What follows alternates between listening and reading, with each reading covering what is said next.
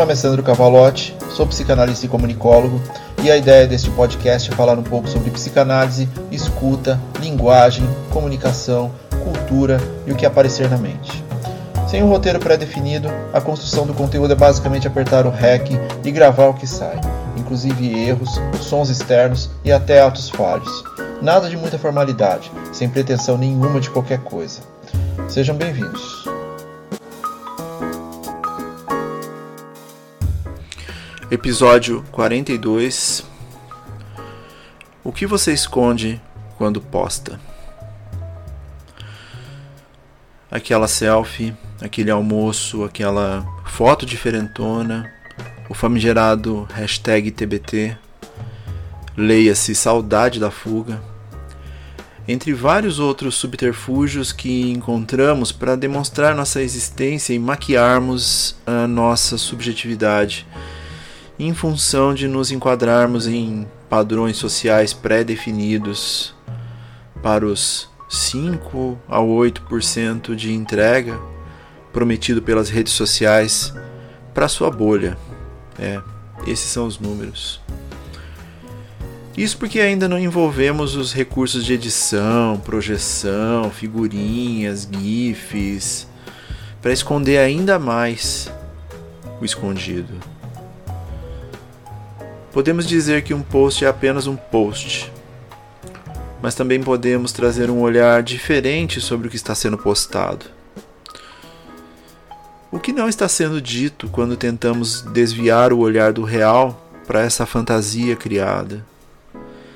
Qual a sua relação com este falso self? Essa satisfação momentânea diz o que sobre seu desejo? Qual a sua relação com o indizível? Quanto de você está neste post? O que você pretende com a mensagem postada? O post é sobre você ou sobre o que fizeram de você? Será que este post, na verdade, não seria um pedido de ajuda? Nossa relação com as redes sociais pode dizer muito sobre nós.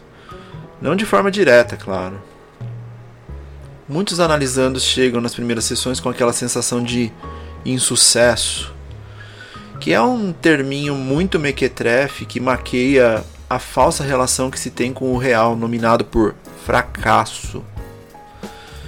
Porque todo mundo está feliz e com o desejo em dia nas redes sociais. Todo mundo parece ter encontrado aquilo que se estava procurando, o santo graal da minha libido o caminho das pedras visto por um teleférico que leva até ao topo de forma lisa, sem perigos, onde pretensamente está a tal felicidade. E a rede social está aí para isso mesmo. Afinal, será que um Instagram focado na tristeza e na frustração venderia? E que as grandes indústrias farmacêuticas nunca ouçam isso. Mas, sessão a sessão, com o setting construído com paciência, acolhimento e sem julgamentos, o analisando se percebe dentro desse processo de socialização. É quase um jogo de imitação do desejo do outro, que é desejo do outro, que é desejo do outro. E a rede social navega bem nessa brincadeira. Doses homeopáticas de gozo, de pequenos quereres educando o cérebro para se contentar com esses literais biscoitos? Like não é afeto, dá para se ler por aí. E assim, biscoito a biscoito, alimentamos esse monstrinho em nossa psique para que ele não saia da jaula, não se mostre, não se apresente como o que realmente pode ser o seu desejo. Porque esse aprisionamento ele dói, mas não é tão doloroso quanto seria abrir essa grade. Então eu evito o novo sofrimento pelo velho sofrimento, conhecido sofrimento. E o reboot do ciclo tem início ano após ano. E a vida? A impressão que temos é que conforme envelhecemos, o tempo toma outra estrutura, os dias passam mais rápido, as horas não são suficientes, a semana passou, o mês, o ano, a década. falando ainda sobre subterfúgios que utilizamos para não lidar com essas dores, é, eu organizo meus posts, eu escrevo meu texto, hoje o copying, mas eu realmente não estou pronto para essa conversa. Eu estudo as hashtags, eu tiro a melhor foto, eu faço o meu melhor layout, eu escolho o filtro, se tiver pele melhor, eu faço o story, eu faço a dancinha, eu mostro um pedaço do meu corpo, eu mostro que leio, eu mostro que coleciono, que participo, que tenho amigos, que tenho família, que tenho cachorro, que tenho autoestima, que tenho tempo, que não tenho tempo, que sou reconhecido, que busco reconhecimento, que sou vitorioso, que não sofro, que a felicidade. Ah, a felicidade ela está aqui comigo o tempo todo. E depois? Depois eu espero, ansioso pelo reconhecimento. E a ansiedade só cresce, porque a resposta não veio do jeito que se esperava. Simplesmente porque ela nunca virá. Porque aquele post não sou eu, aquele post é uma representação construída do meu eu, não por mim, mas por um outro. E eu aceito porque é assim que as coisas são. Precisa estar inserido de alguma forma. E mais ansiedade. E você não, nem sabe de onde vem. Ela só vem. O que este post pode estar dizendo na verdade? Pergunte-se. Quando você posta, o que você realmente está dizendo?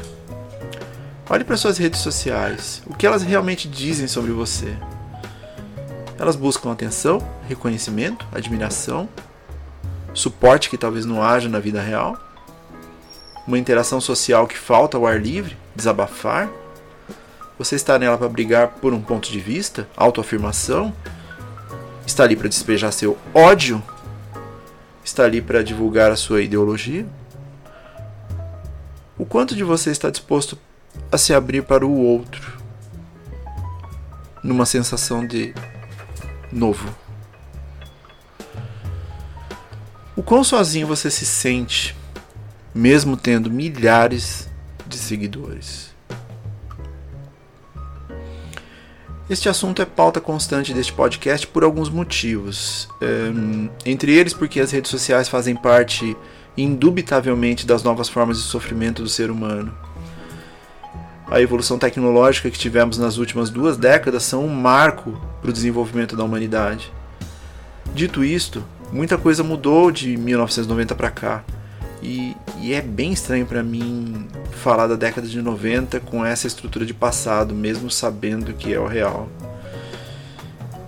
E essa mudança é um dos grandes fatores do aumento das nossas ansiedades, frustrações e a nossa relação com o sofrer.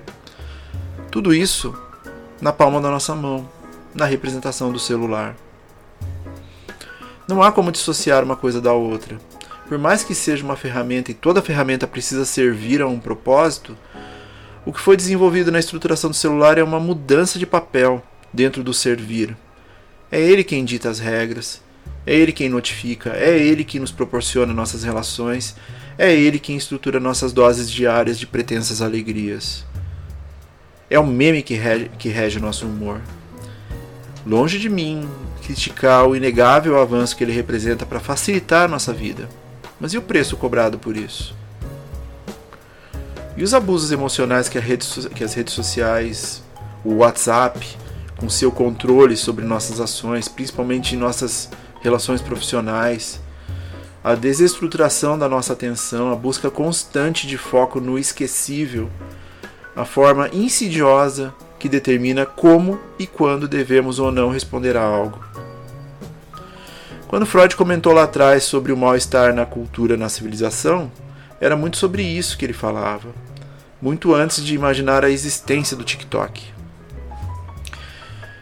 Portanto, falar sobre o assunto é de suma importância sempre, e refletir sobre a sua relação com as redes sociais também é fundamental. Lembremos sempre de que a tecnologia existe para que possamos ter mais tempo hábil para, literalmente, viver. A sua própria essência e concepção são para que possamos ter mais tempo para nós mesmos. Seja lá o que isso signifique. Descobrir tal significado é parte do processo.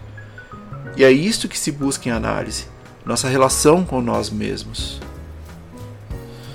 E quanto a pergunta proposta no tema de hoje, eu proponho um exercício bem simples e que não tomará muito mais do que alguns minutos. Abra sua rede social preferida, procure uma postagem feita, qualquer uma, respire fundo e pense.